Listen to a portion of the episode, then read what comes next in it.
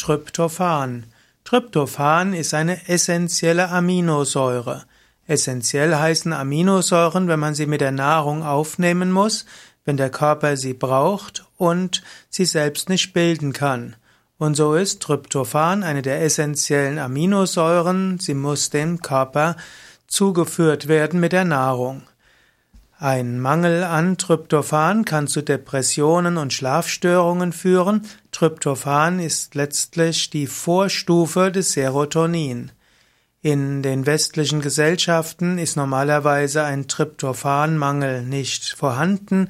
Man braucht typischerweise kein Tryptophan zusätzlich zu sich zu nehmen. Tryptophan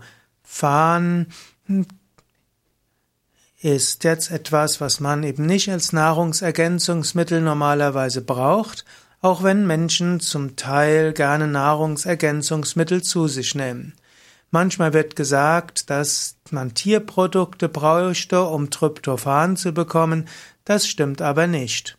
Tryptophan ist zum Beispiel in Nüssen enthalten, gerade Cashewnüsse haben sehr hohen Tryptophananteil, auch Hafer und auch Kakao.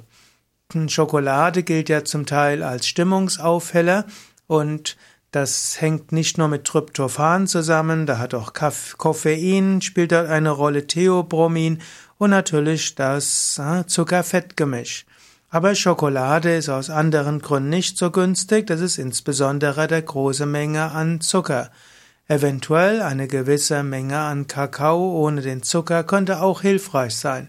Aber es gibt genügend andere tryptophanhaltige Lebensmittel. Hülsenfrüchte gehören dazu, zum Beispiel Kichererbsen, Bohnen und Erdnüsse. Die Nüsse hatte ich schon genannt, dort insbesondere Cashewkerne. Vollkornprodukte haben auch genügend essentielle Aminosäuren, darunter auch Tryptophan. Auch natürlich im Tofu ist es enthalten, weil auch die Sojabohne Tryptophan enthält. Sogar im Seitan, also im Weizeneiweiß ist es enthalten. So hat man also genügend Tryptophan, äh, wenn man hm, eine vollwertige Ernährung hat.